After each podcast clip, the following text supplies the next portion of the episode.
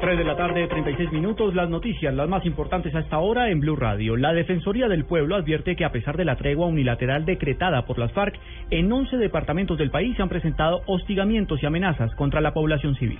Natalia Gardezábal.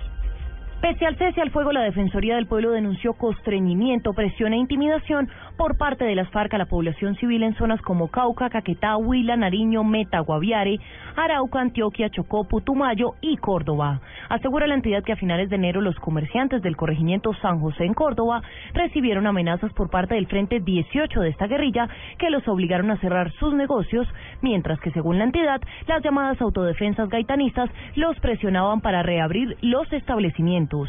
Finalmente, asegura la entidad que 624 familias estarían en riesgo por la posible instalación de artefactos explosivos en 17 veredas de San Miguel Putumayo. Afirma la Defensoría que los habitantes temen transitar por campos minados y señala que según la personería municipal, las FARC habrían hecho la advertencia al indicar que habrían tomado esa decisión por los permanentes patrullajes del ejército. Natalia Gardea al Blue Radio. Un exfuncionario de Ecopetrol involucrado en el escándalo de sobornos con la multinacional Petro Tiger se presentó ante la Fiscalía General. La noticia con Carlos Alberto González.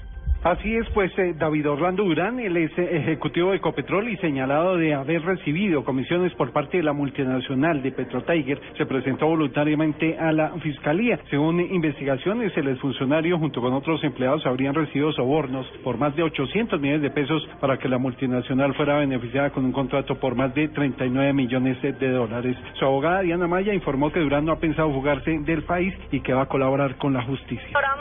Primera presentación formal en orden a manifestarle a la Fiscalía que no es necesaria una orden de captura cuando él desde el inicio de la investigación siempre ha estado presente.